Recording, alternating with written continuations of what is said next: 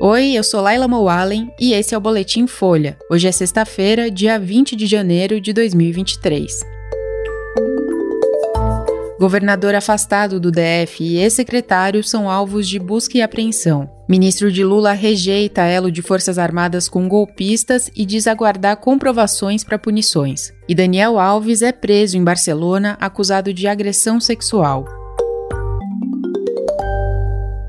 A Polícia Federal cumpriu nessa sexta mandados de busca e apreensão nas casas do governador afastado do Distrito Federal, Ibanez Rocha, e do ex-secretário de Segurança Pública, Fernando de Souza Oliveira. Os dois são investigados em inquérito do Ministério Público Federal sobre a conduta de autoridades responsáveis pela segurança no dia do ataque às sedes dos três poderes. As buscas foram pedidas pela Procuradoria-Geral da República e autorizadas pelo ministro do Supremo Tribunal Federal, Alexandre de Moraes. Também nessa sexta, a Polícia Federal cumpriu mandados de prisão preventiva contra pessoas suspeitas de participar dos ataques golpistas de 8 de janeiro. A operação aconteceu nos estados de São Paulo, Rio de Janeiro, Minas Gerais, Goiás e Mato Grosso do Sul, além do Distrito Federal. A PF tinha cumprido cinco mandados de prisão até a tarde dessa sexta. Um dos alvos foi abordado em casa, mas pulou pela janela do segundo andar e fugiu. Entre os presos está Ramiro Caminhoneiro. Ele aparece em vídeos com grupos do ato golpista e se coloca como organizador de viagens de ônibus que levaram pessoas para a capital. Outro detido, Renan Sena, foi funcionário terceirizado do Ministério da Mulher, da Família e dos Direitos Humanos no governo Jair Bolsonaro. Ele é suspeito de organizar doações para custear o acampamento no QG do Exército.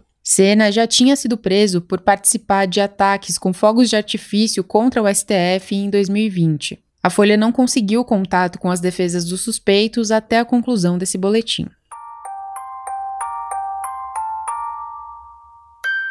O ministro da Defesa, José Múcio Monteiro, disse nessa sexta que aguarda comprovações para que sejam adotadas providências contra militares que participaram dos atos golpistas em Brasília. Ele falou com a imprensa depois da reunião do presidente Lula com os comandantes das Forças Armadas. O ministro disse que os ataques de 8 de janeiro não foram discutidos no encontro. A pauta teria sido o fortalecimento da indústria de defesa nacional. Múcio também afirmou que não foi discutida punição aos militares porque isso cabe à justiça e que ele entende que não houve envolvimento direto das forças nos atos golpistas, mas disse que se alguém participou individualmente, vai responder como cidadão. Apesar de minimizar a participação dos militares nos ataques, Múcio admitiu que a reunião foi antecipada para reduzir a tensão entre Lula e as Forças Armadas. Segundo o ministro, a princípio o encontro aconteceria no fim de janeiro ou no começo de fevereiro. A Folha mostrou que um relatório em posse do Ministério da Justiça aponta o envolvimento de militares com o golpismo.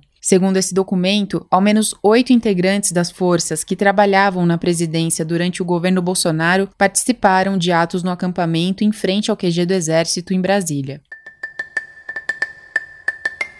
E o jogador de futebol Daniel Alves foi preso nessa sexta em Barcelona, na Espanha, por suspeita de agressão sexual. Ele nega a acusação e se apresentou a uma delegacia depois de ser intimado. Da delegacia, o brasileiro foi transferido para a Cidade de Justiça de Barcelona, onde uma juíza decretou a prisão preventiva dele sem direito à fiança. O depoimento já estava marcado, mas, segundo a assessoria do jogador, ele se apresentou de forma voluntária. A juíza justificou a prisão por risco de fuga, já que o atleta não vive na Espanha e o país não tem acordo de extradição com o Brasil. A agressão sexual teria acontecido na noite do último dia 30 de dezembro, numa discoteca em Barcelona. Daniel Alves estava na cidade de férias. Atualmente, ele joga no futebol mexicano. A mulher que fez a acusação disse que estava com amigas na boate quando foi ao banheiro. Ali, o jogador de 39 anos teria colocado a mão por baixo do vestido dela. Segundo o depoimento da mulher, que não teve o nome revelado, ela voltou chorando para as amigas, dizendo que tinha sido assediada por um famoso. Os seguranças foram chamados e a polícia foi acionada.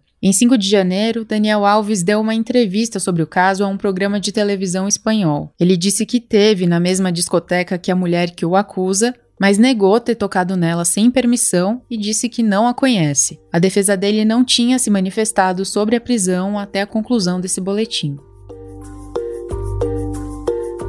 Esse foi o Boletim Folha, que é publicado de segunda a sexta. A produção é de Carolina Moraes, Daniel Castro e Vitor Lacombe, e a edição de som é de Tomé Graneman. Essas e outras notícias você encontra em folha.com. Até mais e bom fim de semana!